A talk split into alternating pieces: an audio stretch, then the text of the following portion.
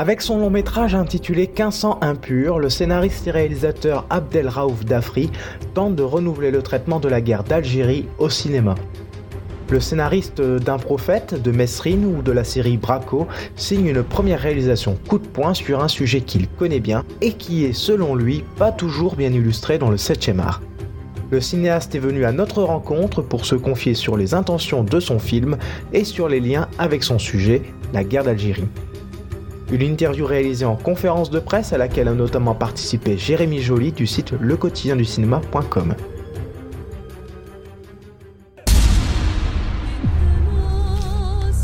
Je veux que vous alliez dans les Aurès Nemancha et que vous trouviez le corps du colonel Simon de Limière.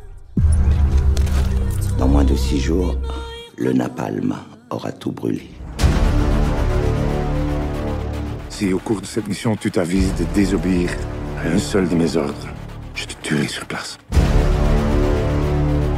Qu'est-ce qu'on ferait pas pour son pays Ce que je veux faire, et c'est ce que j'ai voulu faire avec un prophète, c'est ce que j'ai fait avec Mesrine, c'est offrir un spectacle. Moi, je suis un mec, qui, si je veux envoyer, comme disait le mec de la MGM, si tu veux envoyer un message, va à la poste.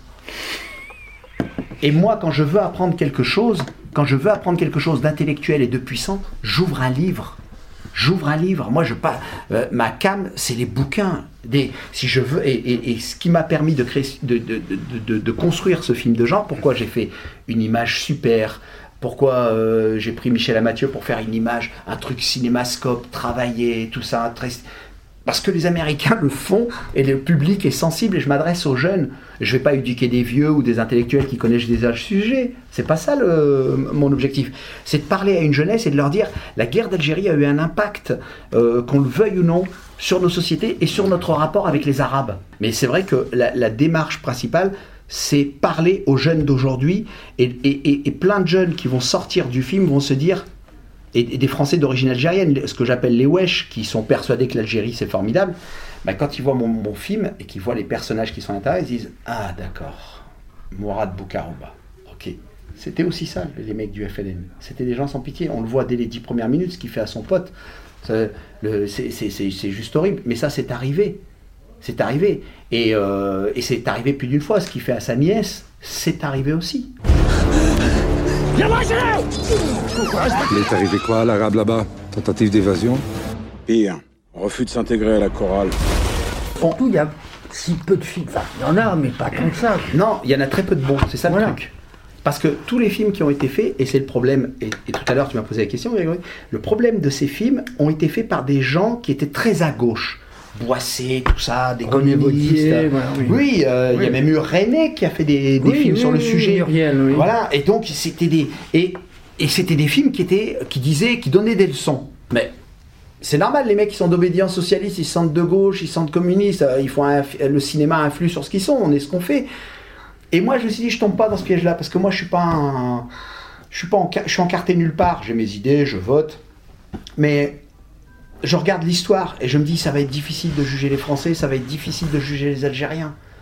Parce que des saloperies, il y en a des deux côtés. Et je me dis, et la situation, non. Donc je prends le parti de mes personnages, mais en bout de course, je m'intéresse à ceux qui ont eu à subir cette violence alors qu'ils n'avaient rien demandé.